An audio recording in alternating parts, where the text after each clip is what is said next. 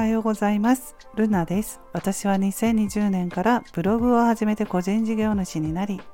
50代の人生後半からは無理をせずに自分らしい生き方をしたいと思っている主婦です。今日も聞いていただきましてありがとうございます。昨日私はブログ更新をしました。積み立て NISA について記事を書いたんですけど2年7ヶ月運用した結果報告ということで画像も添付して公開しているんですけれどもブログを URL を概要欄に貼っておきますので興味のある方は参考にしていただければと思います。私2020年の10月から積立 NISA をね始めたんですよ。ちょうどブログも2020年から始めたんですけど NISA はねもうね2年7ヶ月も経ったんだなと思って昨日ブログ書いてたんですけどまあ投資の知識は全くなかったんですね。まあ、それで勢いで始めた感じなんですがそれでも YouTube とかブログとか結構自分なりに見てこれだったら大丈夫かなと思って比較的安全な投資積立 NISA を選んだわけなんですよ。うん。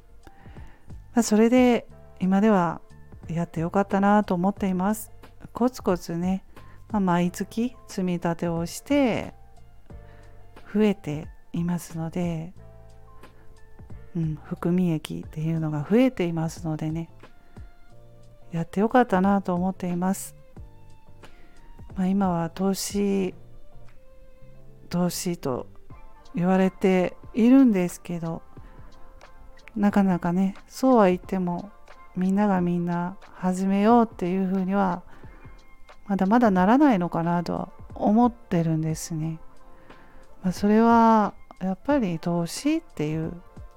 怖い怖いっていうイメージある人もいると思うし知識がないからなんですよね。うん本当にそういう勉強とかもなかったし今は高校生では投資の授業が始まったところもあるって聞いてるんですけどね私が若い頃からそんな投資をしてる人なんて周りにいなかったし全然知らないわけなんですよねだからねそんなすぐしよう始めようって思う人はなかなかいないのかもしれませんけれども積立 NISA を、まあ、2年7ヶ月やって結果報告を今までブログにちょこちょこ書いてきたのでまあ、積み立て NISA どうだろうやってみようかなってちょっとこう興味を持ち始めている人とかいらっしゃったらブログに書いてますので本当参考にしていただければと思うんですね。そんなまあ大きく下がったとかそんなことは一度もありませんのでね。2年7ヶ月やって急激に下がったっていうようなことはありませんし。うん。はい。まあやってみてわかるっていうこともありますよね。自分がやってみてえこれだけ増えるの？みたいにちょっとね。うん最近驚きましたけどもね本当に上がるんだなと思って投資って最初始めた頃はどうなの？下がったら怖いなとか思いながらもやったんですけどリスクがあるから増えるっていうところがあるんですよ。うん。そう。だからね、もうその辺はそうだと思って、うん、まあ始めたんですけれども、どんどんどうでしょうか？これから増えていくかな？まあ私は子供には積み立て NISA を進めています。うん、社会人になった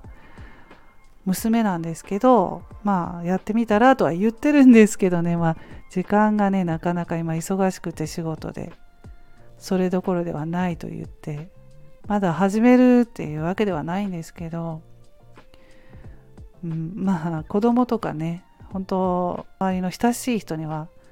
いいよっていうふうに勧めたりもしてるんですけどね最初の本当に取り掛かりのところで難しいからどうしようかなって悩む人が結構いるかもしれないですね。証券口座を作る手続きとかあとは最初の設定ですよね銘柄を選んで